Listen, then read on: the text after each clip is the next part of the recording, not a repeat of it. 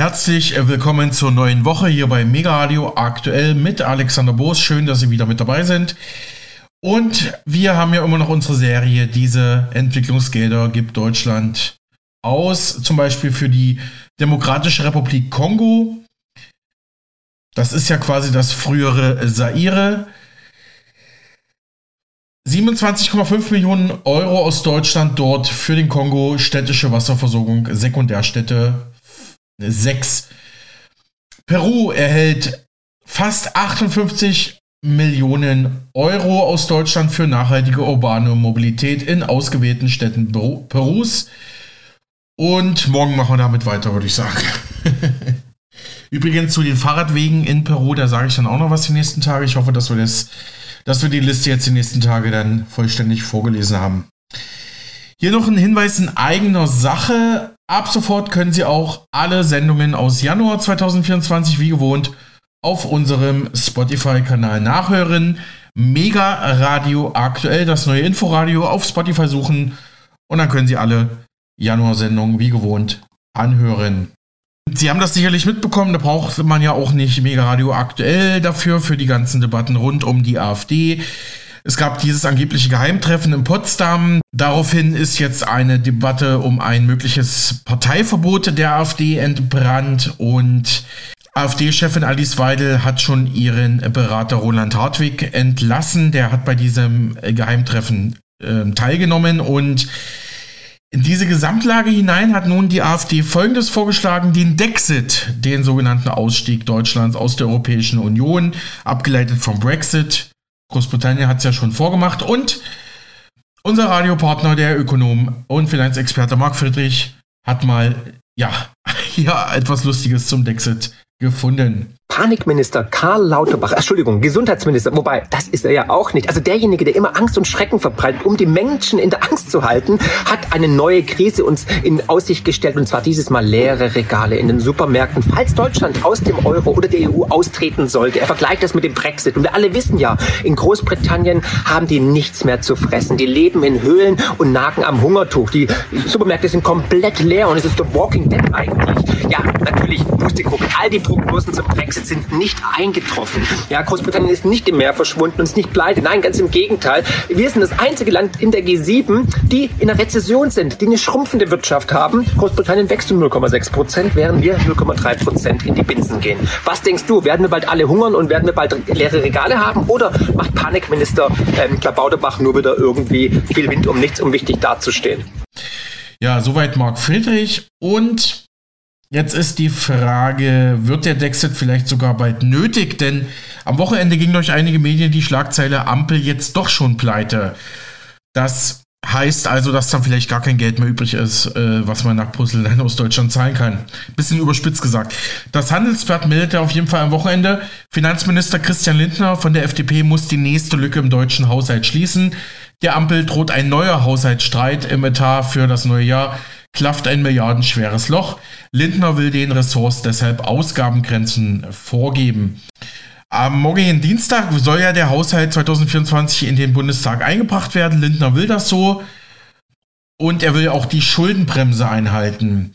Die Freude über diesen geeinten Haushalt werde aber nicht lange anhalten, kommentiert das Handelsblatt. Während der Bundestag noch über den aktuellen Etat debattiert, wird in der Regierung bereits über den Haushalt 2025 verhandelt.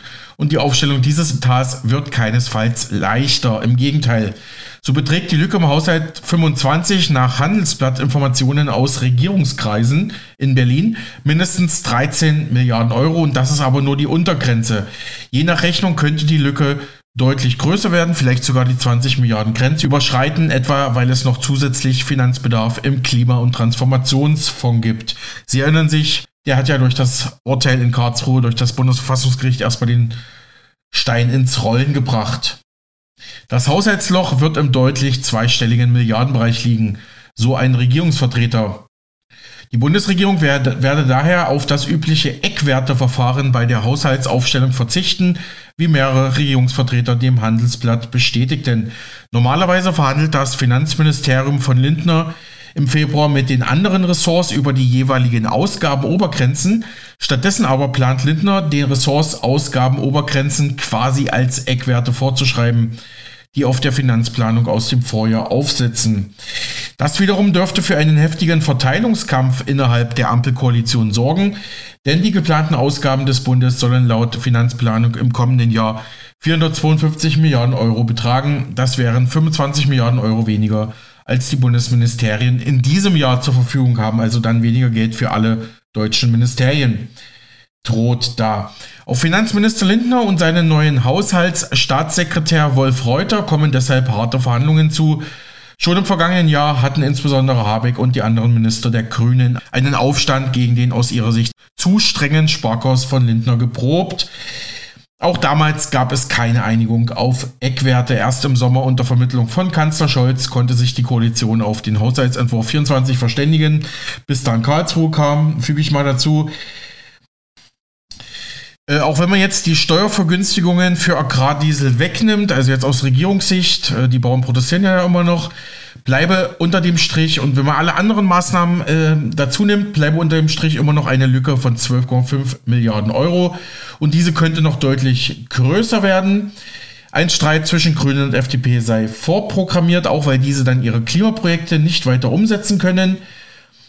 Das Geld fließe bisher ohnehin langsamer ab als geplant, schreibt das Handelsblatt. So seien etwa hohe Ausgaben für sogenannte Klimaschutzverträge vorgesehen, die noch nicht mal angelaufen seien. Auf der anderen Seite gibt es innerhalb der Ampelbestrebungen vielleicht doch schon 2025 ein Klimageld als Entlastung für die Bürger auf den Weg zu bringen, was natürlich neue Löcher in den Etat reißen wird. Außerdem äh, überprüft man Gesetze, ob diese Haushaltsrisiken be Inhalten, etwa die Grundsicherung, die Kindergrundsicherung wird darunter gefasst. Äh, auch wird man das Wachstumschancengesetz und Steuererleichterungen für Unternehmen auf den Prüfstand stellen und versucht auch anderweitig irgendwo Geld zusammenzukratzen. Ja, also unterm Strich schreibt das Handelsblatt als Fazit, dürfte die Finanzlücke eher größer sein als bei vorherigen Etats und die Kompromiss Bereitschaft in der Ampelkoalition kleiner. In diesem Jahr stehen außerdem noch Europawahlen und drei Landtagswahlen an. Im kommenden Jahr dann die Bundestagswahl. All das dürfte die Situation weiter verschärfen. Kommen wir mal zu einer guten Nachricht für Bahnkunden. Der Lokführerstreik der GDL ist früher beendet als gedacht. Er ging nun nur noch bis heute Morgen, also bis Montagmorgen 2 Uhr. Ursprünglich sollte der Arbeitskampf ja sechs volle Tage dauern und erst am heutigen Montagabend enden. Jetzt ist aber schon Schluss und Bahnsprecherin Anja Bröker sagte erleichtert. Der eigentlich für sechs Tage angesetzte GDL-Streik endet vorzeitig. Am Montag wird nun doch nicht gestreikt und wir haben endlich in vertraulichen Gesprächen den Wiedereinstieg in Verhandlungen mit der GDL gefunden. Wir sind wieder zurück am Verhandlungstisch. Wir haben einen Fahrplan für die Verhandlungen vereinbart. Der sieht so aus.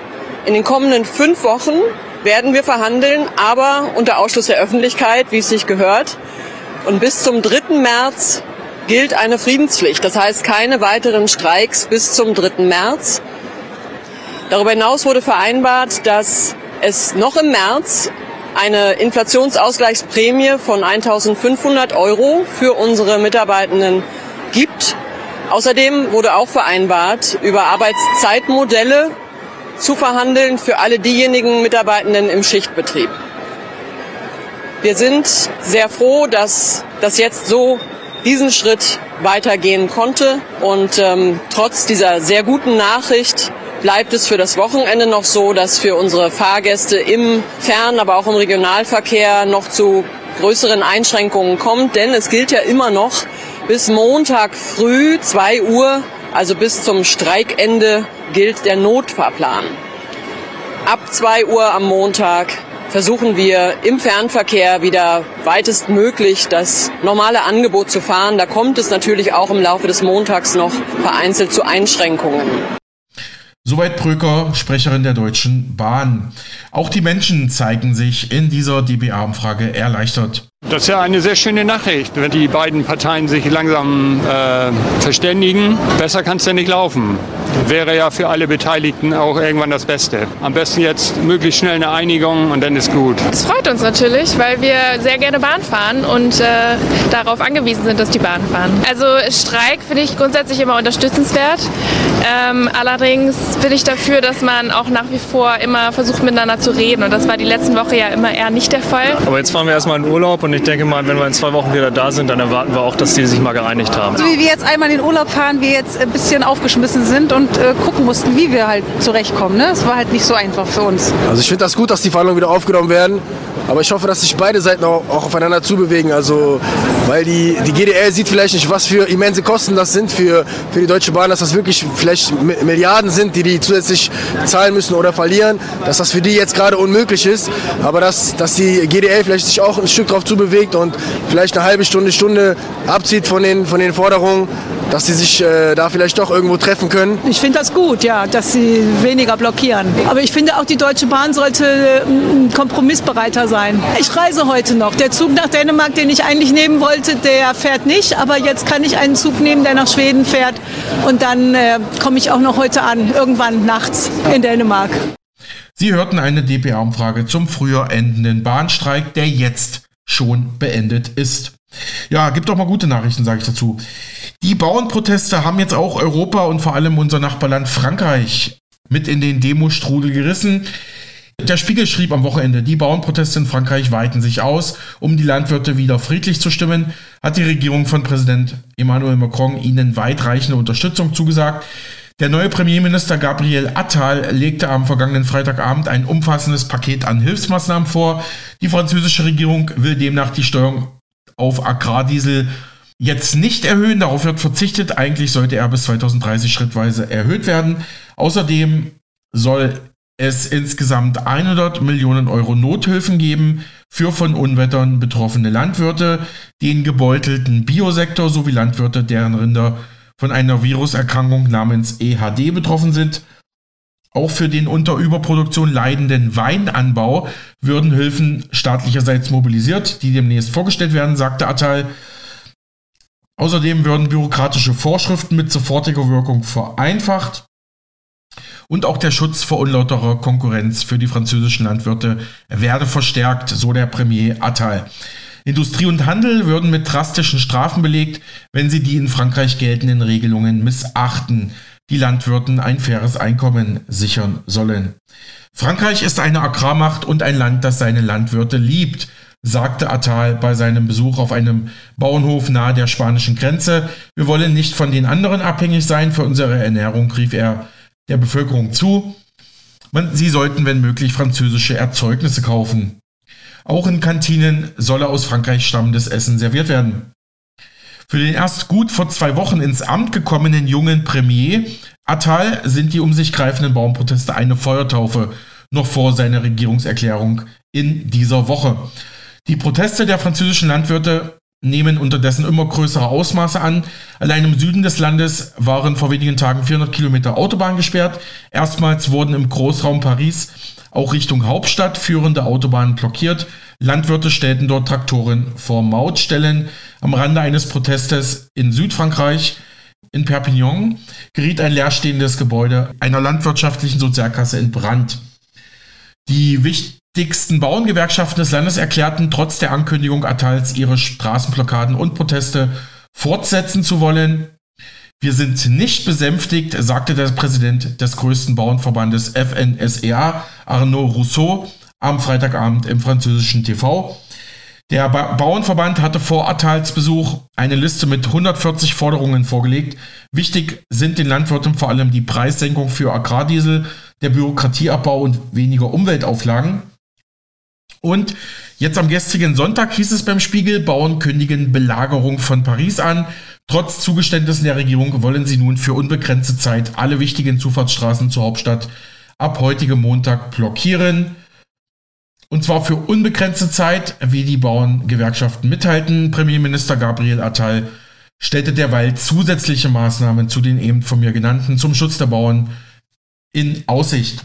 Der Druck auf Premierminister Attal sollte aber zunehmen, schreibt der Spiegel abschließend. Und unsere Radiopartnerin Chris Rieger kommentiert die Proteste der europäischen Bauern so, denn auch in anderen Ländern, etwa Polen, wird derzeit überlegt, wie man Brüssel ein bisschen auf den Senkel gehen kann. Die europäischen Landwirte vereinen sich und strömen nach Brüssel, um die EU aufzuhalten, derart gegen die Landwirtschaft vorzugehen. Sieta Farm Campaigner von der Farmers Defense Force war am Mittwoch in Brüssel, um mit den französischen Landwirten zu kommunizieren, die sich da im Wahlkampf engagieren. Ja, die Europawahlen, weißt du ja, stehen vor der Tür und Sie sagen, Sie müssen den Green Deal und all diese Politik, die damit einhergeht, loswerden. Und deswegen möchten Sie am 4. Juni, also die Landwirte aus ganz Europa, nach Brüssel zusammenkommen lassen. Der FDF und ähm, der Deutsche Bauernverband LSV und der polnische, also die polnische Bauernorganisation IGR haben sich bereits zusammengetan, um am Mittwoch an 177 Orten aktiv zu werden. Und hier heißt es, von diesen drei Organisationen aus werden wir Verbindungen zu all den Schwesterorganisationen in anderen europäischen Ländern herstellen, um dann vereint an diesem Tag nach Brüssel zu kommen und dort ihre Forderungen zu stellen. Denn es geht ja um den European Green Deal.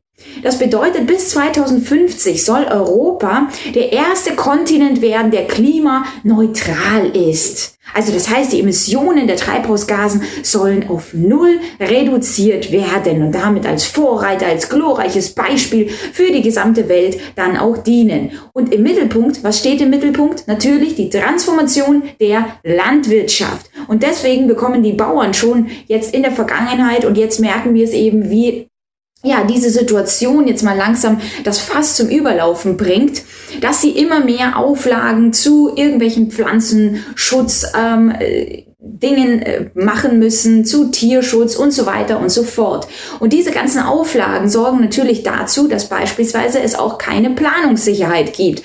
Ein Bauer hat mal erzählt, dass er beispielsweise, sagen wir mal, du, du äh, baust eine neue Stelle, tust da ein bisschen aufstocken, hast da Unkosten von einer Million Euro um dann festzustellen, dass diese Stelle nicht den neuesten Auflagen entsprechen. Das ist keine Planungssicherheit und das sorgt dafür, dass immer mehr Höfe sterben. Und das sehen wir an den Zahlen, die man direkt mitverfolgen kann. Immer mehr kleine Betriebe müssen aufgeben und die Bauern haben dann immer die Wahl. Entweder Sie erfüllen die ganzen Auflagen und können dann weitermachen mit hohen Kosten und eventuell sogar keinem Gewinn oder sogar Minus, ja. Und auf der anderen Seite diejenigen, die einfach aufhören müssen.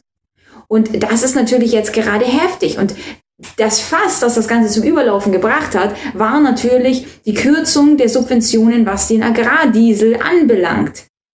Und das hat einfach ausgelöst, dass man gesagt hat, okay, jetzt und nicht weiter. Du weißt die Demos in, die Demos in Niederlande. Du weißt jetzt gerade auch Litauen. Du weißt jetzt gerade in Frankreich und in Deutschland natürlich bekommen wir ja Tag ein, Tag aus mit, dass das so ist. Was macht die Politik? Weil sie ja eben diesen Plan erfüllen müssen und nicht zurück können, Erstens, sie haben damit gerechnet, damit habe ich, da habe ich ja auch ein Video zugemacht im November, wo die Polizei dazu geschult wurde, Traktoren zu entsperren, um eben Demonstrationen dann beseitigen zu können. Mhm. Warum haben sie es gemacht, wenn sie es doch gar nicht wussten, theoretisch? Aber doch, man hat damit gerechnet.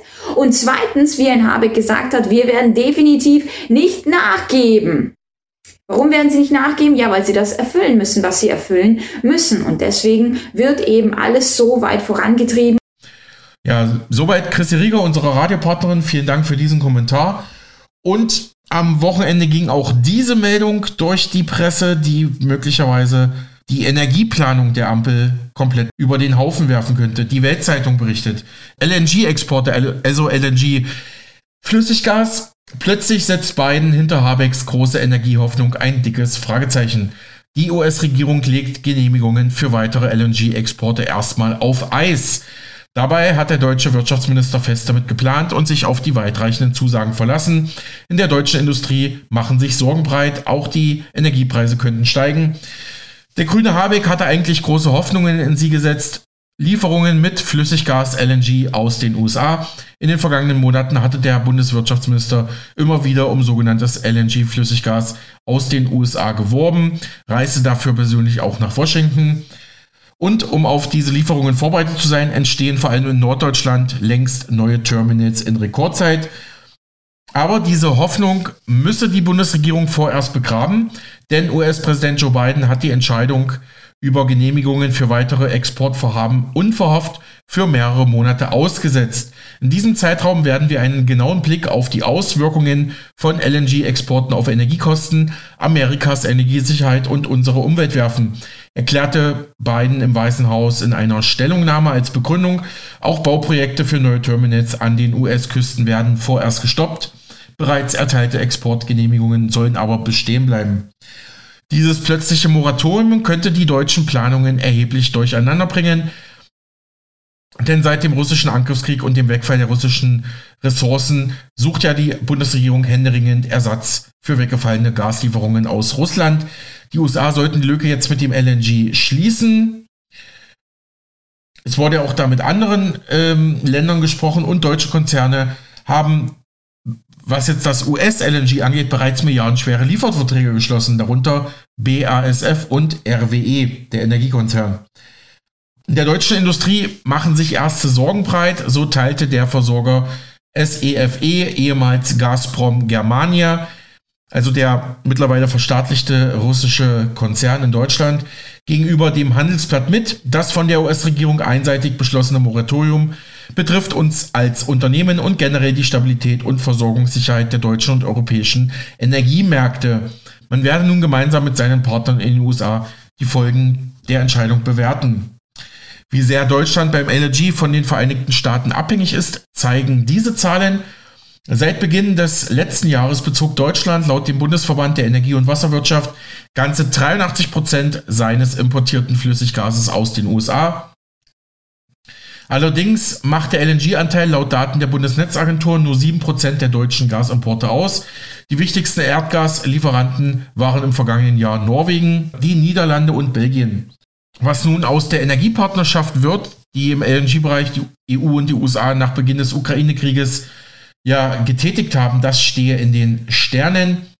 Denn die EU garantiert ja auch die Abnahme amerikanischen Flüssiggases Umgekehrt sicherten die Vereinigten Staaten bis zuletzt eigentlich auch eine Mindestversorgung zu.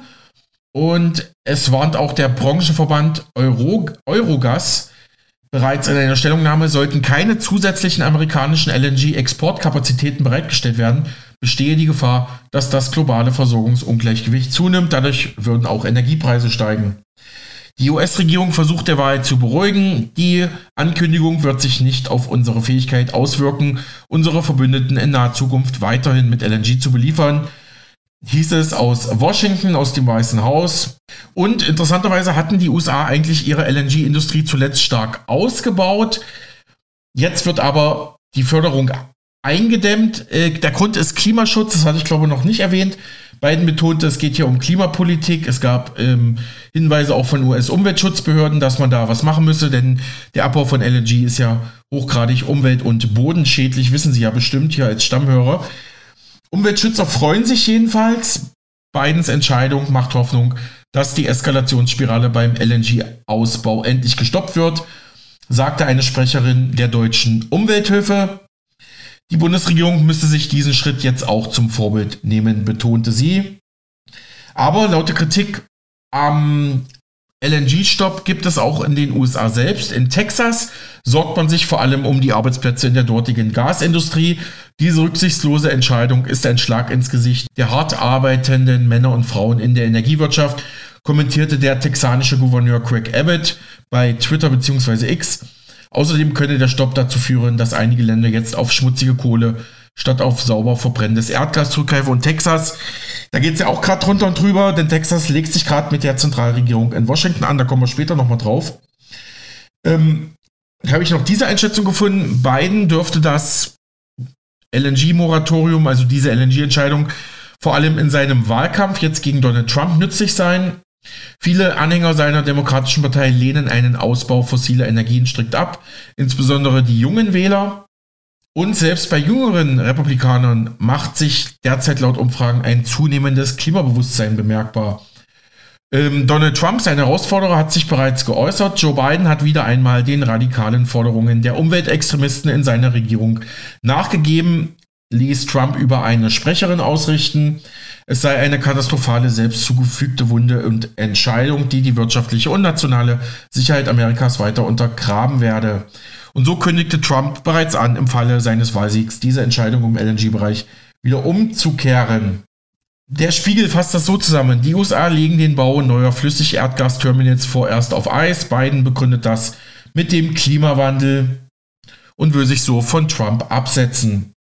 Mit Verweis auf den Klimawandel hat US-Präsident Joe Biden den Ausbau der Exportinfrastruktur für LNG grundsätzlich in Frage gestellt. Er ordnete am vergangenen Freitag an, die Bauprojekte für neue Terminals an den US-Küsten vorerst auf Eis zu legen. Es gehe darum, die Klimakrise als existenzielle Bedrohung anzuerkennen. Die USA hatten die Förderung in Schiefergas in den vergangenen Jahren massiv ausgebaut und sind deshalb heute der weltweit größte Exporteur von LNG. Deutschland ist ein bedeutender Kunde. Und hier nochmal der Blick nach Rügen. Da gibt es ja auch seit Wochen eine Diskussion um die LNG-Terminals dort. Der Nordkurier, der auch immer wieder kritische Beiträge veröffentlicht, schreibt, LNG auf Rügen, Gericht schmettert Anträge von Umweltschützern ab. Die arbeiten im, im Greifswalder Bodden in Zusammenhang mit Rügener LNG-Terminals können weitergehen. Das zuständige Bundesverwaltungsgericht in Leipzig hat dazu Eilanträge abgelehnt. Die Arbeiten im Greifswalder Bodden dürfen also laut dem Gericht weitergehen. Zuvor hat das Bundesverwaltungsgericht in Leipzig Eilanträge von zwei Umweltverbänden dagegen abgelehnt, wie das oberste deutsche Verwaltungsgericht ebenfalls am vergangenen Freitag mitteilte. Die Umweltschützer hatten sich dagegen gewandt, dass das Bergamt Stralsund die Arbeiten am Meeresboden an der LNG-Anbindungsleitung auch in den Monaten Januar und Februar erlaubt hatte. Sie hatten die Ausdehnung der Bauzeit insbesondere wegen der bevorstehenden Laichsaison des Herings, also des Fisches, verhindern wollen. Die Eilanträge seien nach einer summarischen Prüfung ihrer Erfolgsaussichten abgelehnt worden, teilte das Gericht in Leipzig mit. Verstöße gegen Naturschutzrecht seien derzeit nicht festzustellen. Die Planungsbehörden gingen außerdem zu Recht weiterhin von einer Krise der Gasversorgung auf. Die Pipeline soll das geplante LNG-Terminal in Mukran auf Rügen mit dem Festland, also Mecklenburg-Vorpommern, verbinden. Die Umweltverbände haben gegen die Errichtung und Betrieb der Anbindungsleitung geklagt. Über diese Klagen in der Hauptsache hat das Bundesverwaltungsgericht nach eigenen Angaben noch nicht entschieden. Der Streit aber um die Energieversorgung Deutschlands geht jetzt in eine neue Runde, denn der amtierende Präsident Joe Biden hat die Entscheidung über Genehmigungen für weitere Exportvorhaben von LNG und für Monate ausgesetzt, schreibt die Zeitung noch. Also das, was ich zu Anfang gesagt hatte, das bedeutet auch die Zukunft der in wenigen Monaten aus dem Boden gestampften LNG-Terminals an Nord- und Ostsee, die teilweise unter großem Protest der dortigen Bevölkerung genehmigt worden waren, steht mit der Ankündigung aus Amerika erneut auf der Kippe. Das plötzliche LNG aus könnte die deutschen Energieplanungen und auch die Planungen für Rügen erheblich durcheinander bringen. Und ja, ähm, also dass diese LNG-Terminals die dortige Bevölkerung, die einheimische Bevölkerung in Mecklenburg-Vorpommern und auf Rügen immer wieder aufgebracht hat. Das wissen Sie sicherlich. Ja, und jetzt steht die Ampel hier vor dem Problem. Wie geht es jetzt weiter? Was die Versorgung mit bezahlbarem Gas angeht, schreibt der Nordkurier hier in einem Fazit, ruhen Deutschlands Hoffnungen demnächst also womöglich ausgerechnet auf Donald Trump, sollte dieser wieder US-Präsident werden, schreibt der Nordkurier in Neubrandenburg abschließend und unsere Radiopartnerin kommentiert auch diese Geschichte erneut für uns. Ist einfach zu lachhaft, als dass es wahr sein könnte. Doch das ist die Realität heutzutage. Und ich sage dir, diese Nachricht, die würde ich auch äh, von den Socken hauen. Und zwar lässt die Biden-Regierung jetzt ihre Verbündeten absolut im Stich. Denn die Regierung der USA stoppt jetzt neue Anträge zur Ausfuhr von verflüssigtem Erdgas. Und pass auf, aus Klimagründen, was hätte es anderes sein können? Und gerade Deutschland ist darauf jetzt angewiesen, denn möglicherweise kannst du dich erinnern, dass aufgrund der verhängten Sanktionen von deutscher Entscheidung sie nicht mehr das Gas aus Russland beziehen dürfen und deswegen jetzt eben Flüssigerdgas aus den USA beziehen, was absolut viel, viel teurer ist. Das haben wir uns auf diesem Kanal schon ganz, ganz oft angeschaut. Aber wenn sie jetzt das auch noch stoppen, dann, äh, ja, also ich, ich sage dann immer nur das Beispiel mit der heißen Kartoffel, ja, die einfach fallen gelassen wird. Die beiden Administrationen setzt die Genehmigungen ausstehender Antra Anträge für den Export von verflüssigtem Erdgas in Ländern aus, mit denen die Vereinigten Staaten keine Freihandelsabkommen haben. Das betrifft demnach auch Länder wie Deutschland, die nach der Gasversorgungskrise durch vorherige Abhängigkeit von Russland darauf als Ersatz angewiesen sind. Als wesentlichen Grund für den Schritt nennt die beiden Regierungen Umweltbedenken im Zusammenhang mit dem Klimawandel. Warte mal kurz. Deutschland hat diese Bedenken nicht geäußert, aber die beiden Regierungen äußert sie jetzt, nachdem man so abhängig jetzt auf einer anderen Seite geworden ist äh, ja, also während des vorübergehenden Stopps soll das Energieministerium die Leitlinien überprüfen und aktualisieren, die für die Erteilung von Genehmigungen verwendet werden. Das Weiße Haus erklärte in einem Factsheet am Freitag, dass die wirtschaftlichen und Umweltanalysen, die das Ministerium derzeit verwendet, etwa fünf Jahre alt seien. Also das heißt nicht aktuell genug, als dass man jetzt einfach weitere Anträge genehmigen kann. Also das heißt, Anträge werden ausgesetzt, Ausfuhr wird gestoppt. Länder, die davon abhängig sind, tja, Pech gehabt, dann macht euch nicht abhängig und schaut, dass ihr selbst irgendetwas mal auf die Reihe bekommt. Hier auch die Berliner Zeitung berichtet darüber, die Bundesregierung hat voll auf LNG aus den USA gesetzt. Nun hat US-Präsident Joe Biden völlig überraschend einen LNG-Stop angeordnet, wegen des Klimas. Und also man, man würde sich fast schon freuen auf die Gesichter ähm, der deutschen Politiker, wenn man nicht wüsste, dass alles eigentlich im Grunde ähm, ja so äh, ich sage mal, ähm, korrumpiert wird, dass jeder eigentlich weiß, was ist. Ja, und möglicherweise weißt du, dass die neuen LNG-Terminals auf Rügen für sehr viel Gegenprotest, für sehr viel Kritik gesorgt haben, weil sie gesagt haben, das wollen wir hier nicht haben. Möglicherweise hat sich das jetzt erledigt. Aber kannst du dich noch erinnern, die Aussage von, äh, meiner Meinung nach war es Habeck, der Wirtschaftsminister, von Deutschland, der gesagt hat, wir müssen jetzt schauen auf das ähm, also in einer Demokratie muss man schauen, was der Gesamtheit dient und nicht nur einer kleinen Gruppe. Also selbst wenn die Anträge auf Rügen irgendwie ähm, ansatzweise die Mehrheit erlangen würden, würden sie es trotzdem weiterbauen, weil eben die Mehrheit hier entscheidend ist und nicht weil die Mehrheit das möchte, sondern die Energieversorgung der Mehrheit hier auf dem Spiel steht. Also das heißt, man kann sich in einer Demokratie wohl scheinbar, obwohl es Petitionsrechte gibt, trotzdem alles drehen und wenden, äh, wie man möchte, um zu erklären, dass es doch der Demokratie nützt. Wie zum Beispiel, eigentlich in einer Demokratie gibt es eine Parteienvielfalt. Aber jetzt momentan siehst du, dass jegliche Partei, die sozusagen aufploppt, hier sofort diffamiert wird, in eine Schublade gesteckt wird und gesagt wird, nee, nee, nee, das ist nicht demokratisch. Äh, warte mal, was ist eigentlich doch demokratisch und nicht demokratisch? Aber wie du siehst, sind selbst die Petitionen in der Form ja fast schon äh, nicht demokratisch. Und ich habe hier noch ein Artikel von der Welt. Einbruch bei Handel mit China. USA steigen zu Deutschlands größtem Partner auf. China könnte Berechnungen zufolge noch in diesem Jahr seine Stellung als wichtigster deutscher Handelspartner einbüßen. Zitat, die dominante Stellung Chinas im Außenhandel mit Deutschland bröckelt, schreibt die bundeseigene deutsche Außenhandelsgesellschaft Germany Trade and Invest. Ja, äh, also das heißt, auch hier bröckelt es aber möglicherweise ist das die Chance für China, wenn die USA hier wieder irgendwelche Faxen macht wegen Klima. Denn China macht keine Faxen wegen Klima. Sie haben ja erst kürzlich angedeutet, äh, Leute, ja, Klima ist schön und gut, aber mischt euch ja nicht in unsere Wirtschaft ein. Und wir werden selbst unsere eigenen Regularien aufstellen und definitiv uns nicht von euch äh, an der Nase herumführen lassen, was wir zu tun haben und was nicht aha, das ist doch definitiv eine Klatsche ins Gesicht, beziehungsweise sie möchten ja Wirtschaftsmacht Nummer eins sein und nicht wie Deutschland einfach mal ähm, Tschüss Industrie, Tschüss Wohlstand und äh, naja, mehr gibt's da ja auch nicht äh, zu sagen. Aber gut. Äh, der maue deutsch-chinesische Handel rühre vor allem von den schwächelnden Konjunktur Chinas. Dazu tragen die Immobilienkrise, geopolitische Risiken im Verhältnis zu den USA und schwächelnde Industrieinvestitionen bei.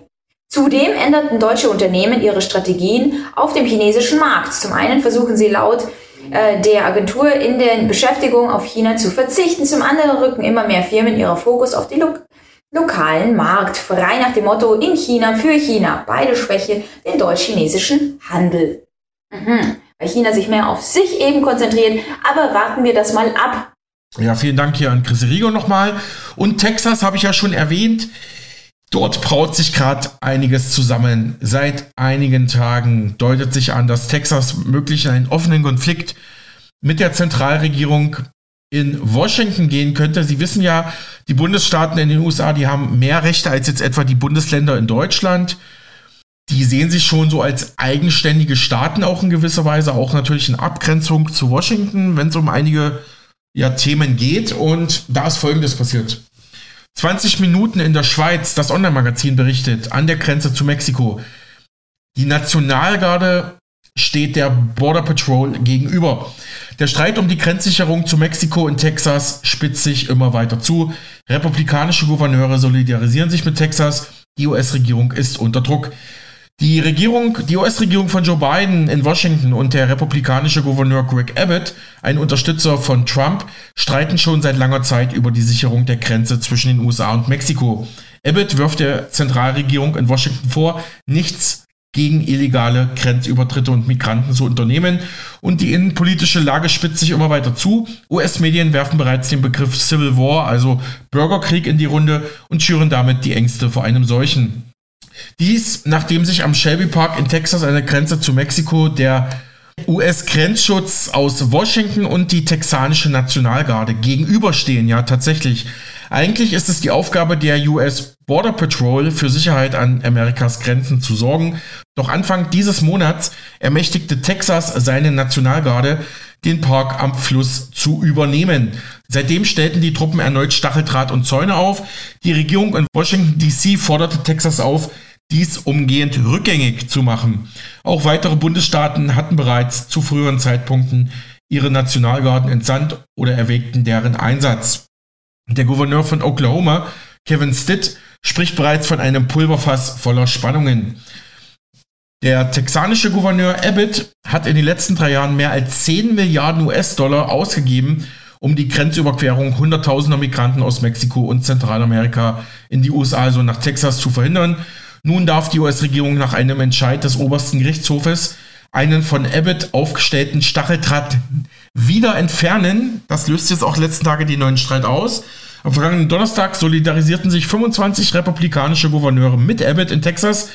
Bereits vor Monaten hatten mehrere republikanisch regierte Bundesstaaten damit begonnen, Personal und Ressourcen an die Grenze in Texas zu senden, um Abbotts ja, Kampf gegen illegale Migration zu unterstützen.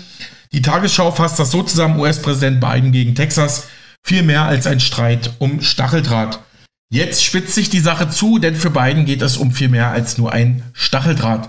Am Ufer des Rio Grande in der Nähe der Grenzstadt Eagle Pass in Texas ist weiterhin Stacheldraht angebracht, um Migranten abzuwehren. Texas sichere ganz einfach die Grenze, sagte Abbott auf Fox News aber mit dem Stacheldraht, durch den Migranten schon verletzt worden sind, widersetzt sich Abbott einer Entscheidung des Supreme Court des obersten Gerichtes der USA. Denn die Richter am Supreme Court hatten Anfang der letzten Woche mit 5 zu 4 Stimmen entschieden, die Regierung unter Biden kann den Stacheldraht in Texas durch Beamte des Bundesgrenzschutzes, also durch die US Border Patrol, entfernen lassen. Ein Erfolg für Biden, doch Abbott verweigert den Bundesbeamten einfach den Zutritt zum entsprechenden Gebiet. Texas habe das Recht, Kriminelle daran zu hindern, nach Texas zu kommen, sagte er. Grundsätzlich ist die Grenzsicherung Aufgabe des Bundes. Die Bundesstaaten sind aber für die Umsetzung mitverantwortlich, betont er. Abbott wirft beiden vor, unkontrolliert Migranten und damit auch Kriminelle ins Land zu lassen. Und Abbott bekommt, wie gehört, bereits Unterstützung. Viele andere Gouverneure der Republikanischen Partei haben ihm bereits Unterstützung zugesichert. So erklärte zum Beispiel die Gouverneurin von South Dakota, Christy Noem, auf Fox News Abbott Tour genau das Richtige. Wenn er noch mehr Stacheldraht benötige, könne dieser aus South Dakota geschickt werden, wenn nötig. Der seit Jahren dauernde Streit zwischen Republikanern und Demokraten um die US-Einwanderungsgesetze spitzt sich jetzt im Wahlkampf und in Texas erneut zu. Für Donald Trump ein zentrales Thema. An Tag 1 seiner Wiederwahl werde er die Grenze dicht machen und die Invasion durch Migranten stoppen kündigte er vor wenigen Tagen an. Und Texas verschärfte bereits im Dezember seinen Kampf gegen illegale Migranten und sichert seitdem seine Grenzen strenger. Biden appelliert nun erneut an den US-Kongress, dem Deal, mit dem auch neue Hilfen für die Ukraine verknüpft sind, zuzustimmen. Die Vorschläge des Senats zur Migration stellten das härteste und fairste Reformpaket zur Sicherung der Grenze dar, das die USA je gehabt hätten. Heißt das in einer Erklärung Bidens. Und ich habe ja noch bei der linken Zeitung Junge Welt ähm, diesen Artikel gefunden. Texas probt den Aufstand. US-Bundesstaat beruft sich auf Invasionsklausel, um Migranten abzuwehren. Manch einer im Süden der USA wähnt sich bereits zurückversetzt in den amerikanischen Bürgerkrieg, schreiben die Kollegen. Das republikanisch regierte Texas probt den Aufstand gegen Washington, nachdem Gouverneur Gregory Abbott am vergangenen Mittwoch sein verfassungsmäßiges Recht im Kampf gegen eine Invasion von Migranten schriftlich gegenüber Biden eingefordert hatte, folgten am Donnerstag weitere republikanisch geführte Bundesstaaten der texanischen Erklärung. Abbott wirft Biden in seinem Statement vor, dagegen verstoßen zu haben, die vom Kongress erlassenen Einwanderungsgesetze getreu auszuführen. Unter der gesetzlosen Grenzpolitik des US-Präsidenten hätten in nur drei Jahren mehr als sechs Millionen illegale Einwanderer unsere Südgrenze überquert. Wir sind gerade dabei, mehr Stacheldraht anzubringen, um die Grenze noch besser zu sichern, sagte Abbott dem TV-Sender Bloomberg und er kündigte an, weitere Busladungen an Migranten in die nördlichen Bundesstaaten zu schicken, zum Beispiel nach New York, das vom Demokraten Eric Adams regiert wird. Vor Ort geht es vor allem um die Zuständigkeiten zwischen texanischer Nationalgarde und den Bundesbeamten der, der US Border Patrol, denen der Zutritt in das Grenzgebiet verwehrt wird. Und T-Online kommentierte das Ganze so, im US-Bundesstaat Texas eskaliert ein Streit zwischen Staats- und Bundesregierung. Es geht um den Schutz der Grenze zu Mexiko. Ja, die fassen das Ganze auch nochmal zusammen. Verweisen noch auf mehrere Tragödien, die dort an der Grenze zwischen Texas und Mexiko jetzt passiert sein sollen. Zum Beispiel Anfang Januar eine Frau und zwei Kinder ertranken beim versuchten Grenzübertritt im Rio Grande. Texanische Grenzbeamte sollen Kollegen von der Bundesbehörde US Border Patrol davon abgehalten haben, den Menschen in Not zur Hilfe zu eilen. Die texanischen Behörden stellen den Vorfall aber anders dar. Der US-Grenzschutz habe die Nationalgarde über eine Notsituation von Migranten informiert. Äh, die texanische Nationalgarde hätte dann mit Scheinwerfern und Nachtsichtgeräten ja den Rio Grande den Fluss abgesucht, aber keine Migranten in Not entdeckt. Ja, soweit hier zur Lage in den USA. Da brodelt es ganz schön. Gehen wir mal von Texas aber nochmal ganz kurz in den Ukraine-Krieg. Da gab es die letzten Tage einen mysteriösen Flugzeugabsturz, die Tagesschau berichtet. Nach dem Absturz einer Militärmaschine in der russischen Grenzregion Belgorod ist noch vieles unklar. Warum stürzte das Flugzeug ab? Wer war an Bord? Ein russisches Militärtransportflugzeug vom Typ Ilyushin Il-76 sei in der Grenzregion Belgorod abgestürzt. Dass ein Flugzeug verunglückte, scheint inzwischen gesichert, aber von ukrainischer Seite gibt es immer noch keine offiziellen Angaben zu Insassen und Ursache. Russland hingegen meldete schon früh, man wisse, wer an Bord war und was die Maschine zum Absturz brachte. Alle Angaben können nicht unabhängig voneinander überprüft werden. Das russische Verteidigungsministerium meldete kurz nach Absturz, an Bord der Maschine hätten sich 65 ukrainische Kriegsgefangene, die für einen Gefangenenaustausch geplant waren, sechs Besatzungsmitglieder und drei Begleitpersonen befunden. Die ukrainischen Gefangenen hätten zu einem Austausch in die Region Belgorod nahe der ukrainischen Grenze geflogen werden sollen. Es gab demnach keine Überlebenden. In russischen Staatsmedien wurde daraufhin eine Liste mit Namen und Geburtsdaten der 65 angeblichen ukrainischen Soldaten veröffentlicht. Der ukrainische Militärgeheimdienst erklärte aber, er habe keine verlässlichen Informationen über die Insassen des Flugzeugs. Zugleich bestätigte er aber, dass ein Gefangenenaustausch äh, geplant gewesen sei. Das ukrainische Nachrichtenportal Ukrainska Pravda hatte bereits kurz nach dem Unglück berichtet, die ukrainische Seite bestätige den Absturz. Demnach vermutete aber das ukrainische Militär in dem Flugzeug Nachschub von russischen Flugabwehrraketen vom Typ S-300. Laut der Nachrichtenagentur RIA Novosti wirft das russische Verteidigungsministerium der Ukraine vor, das Flugzeug möglicherweise abgeschossen zu haben. Dazu legte Russland Radardaten vor, und sprach von einem terroristischen Akt. Von der ukrainischen Regierung gibt es zur Unglücksursache bisher keine offiziellen Angaben. Der ukrainische Präsident Wladimir Zelensky forderte aber in einer Ansprache eine umfassende Untersuchung mit internationaler Unterstützung. Dass sich ukrainische Kriegsgefangene an Bord befunden hätten, bestätigte Zelensky auch nicht. Der ukrainische Militärgeheimdienst HUR versuche derzeit mehr über das Schicksal der Gefangenen zu erhalten, so Präsident Zelensky. Der Fokus ergänzte vor wenigen Tagen, Russland verweigert internationale Untersuchung. Die russische Regierung lehnt eine internationale Untersuchung des Flugzeugabsturzes in Belgorod ab, trotz mangelnder Beweise für die Anwesenheit ukrainischer Kriegsgefangener an Bord. Also das schreibt hier das deutsche Online-Magazin. Und die ukrainische Online-Zeitung Ukrainska Pravda berichtet in einem weiteren Artikel, Russland habe bisher keine Beweise dafür geliefert, dass sich ukrainische Soldaten oder Kriegsgefangene an Bord des Militärtransportflugzeuges, das abgestürzt ist, befanden. Eine Forderung nach einer internationalen Untersuchung des Vorfalls wird ja von Russland abgelehnt.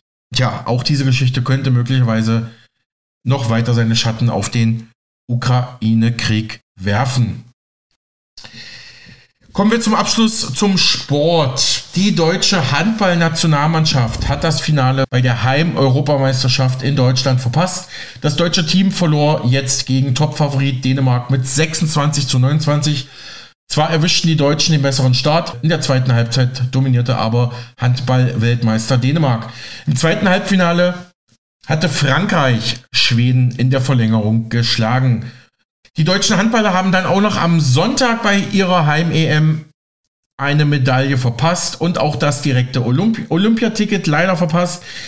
Das deutsche Nationalteam verlor in Köln mit 31 zu 34 gegen Schweden sozusagen das kleine Finale und muss nun in die Qualifikation für die Sommerspiele in Frankreich, meldet die DPA und die hat sich auch beim deutschen Handballnationalteam nach den Niederlagen mal umgehört. Doch, ich glaube schon, dass man äh, auch stolz auf das sein sollte, was man in so einem Spiel leistet, auf den Kampf, den man, den man da äh, auf, der, auf der Platte lässt. Von daher äh, ist es schön, dass wir, dass wir über Strecken gezeigt haben, dass wir mithalten können. Natürlich ist der Traum trotzdem geplatzt. Und äh, das ist äh, trotzdem äh, leichter zu akzeptieren, wenn man ein gutes Spiel macht, als wenn es früh deutlich wird. Ich wollte das Halbfinale heute so spielen, als, als würde es um alles gehen und es ging um alles. Und zwar eines der ja, größten Spiele meiner Karriere. Und ich wollte es über 60 Minuten so spielen. Und wir haben es in der ersten Halbzeit so gespielt, wie das Halbfinale, das es war, wie die ganz große Möglichkeit, was, was ganz, ganz Besonderes zu schaffen. Und wir haben es eine Halbzeit gut gemacht, aber keine zwei Halbzeiten. Und das, das ist einfach extrem bitter. Ich bin mega stolz auf jeden Einzelnen. Keiner hat sich hier irgendwie vor Verantwortung gedrückt, keiner hat hier zurückgezogen, es wurde alles reingelegt. Aber wir sind alle da, wo wir sind, weil wir alle nicht so gut verlieren können und sehr ehrgeizig sind. Deswegen bin ich jetzt gerade ein bisschen enttäuscht. Aber nichtsdestotrotz muss man natürlich mit ein bisschen Perspektive, muss man natürlich sagen, dass es ein Riesenerfolg für uns ist, hier das Halbfinale erreicht zu haben. Ich bin der Meinung, dass es tatsächlich an dem siebten Feldspieler lag in der zweiten Halbzeit. Das haben die Dänen wirklich perfekt gespielt. Aber man muss uns schon wirklich ein großes Kompliment machen, dass wir den Dänen überhaupt in den siebten, siebten Feldspieler bekommen haben. Und äh, ja, das zeigt, dass wir wirklich eine stabile Abwehr gestellt haben und äh, groß gekämpft haben. Das, was alle vorher gesagt hat, diese Kleinigkeiten, äh, die sind, ist, war Dänemark tatsächlich heute einfach besser. Ja, es war klar, dass äh, wir hätten heute einen Sahnetag erwischen müssen, dass Dänemark der große Favorit ist. Aber ich finde, wir machen hier einen unglaublich starken Kampf, äh, gehen sogar mit einer Führung in die Halbzeit und äh, ja, sind auch nah dran, hier was Großes zu schaffen. Aber am Ende reicht es nicht ganz und dementsprechend ist die Enttäuschung riesig. Ja, äh, jetzt tut es einfach nur unglaublich weh. Ähm, ich glaube, wir haben heute in dem Spiel gezeigt, dass wir zu Recht äh, hier in einem Halbfinale waren. Äh, haben wirklich einen unglaublichen Kampf auf die Platte gebracht. Ja, leider nicht ganz über 60 Minuten, haben dennoch alles reingeworfen und ich glaube, es ist eine kleine Phase in der zweiten Halbzeit, wo wir ja, zu viele Bälle wegwerfen oder ja, zu oft am Torhüter scheitern, hat uns ein bisschen ins Knick gebrochen am Ende. Wir wollten gerne äh, das Spiel äh, für uns, aber auch für unsere Fans äh, erfolgreich gestalten und hätten natürlich alle gerne eine Medaille mitgenommen äh, von, von so einem besonderen äh, Monat, den wir gemeinsam erlebt haben. Ja, deswegen äh, die Enttäuschung ist groß. Ich finde, dass wir vor allem in, in der Abwehrarbeit äh, einen Riesenschritt nach vorne gemacht haben. Ähm, dazu äh, haben wir natürlich äh, durch, durch neue Spieler im Kader neue Optionen bekommen, die uns auch in Zukunft äh, sehr, sehr wertvoll sein können. Von daher ja, äh, war das ein Schritt nach vorne. Ähm, wir haben ein Halbfinale erreicht, haben auch nicht viele gedacht. Ja, ein Schritt in die richtige Richtung. Das muss man akzeptieren, dass wir, dass wir da dann nicht bereit genug sind.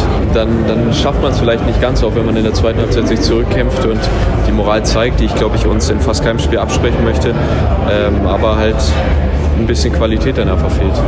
Ich glaube, mit ein bisschen Abstand, wenn die Enttäuschung so ein bisschen weg ist, dann können wir hier wirklich stolz drauf sein, unser Ziel erreicht zu haben. Ich glaube, vorher hätten uns die, äh, wenigstens äh, uns das zugetraut.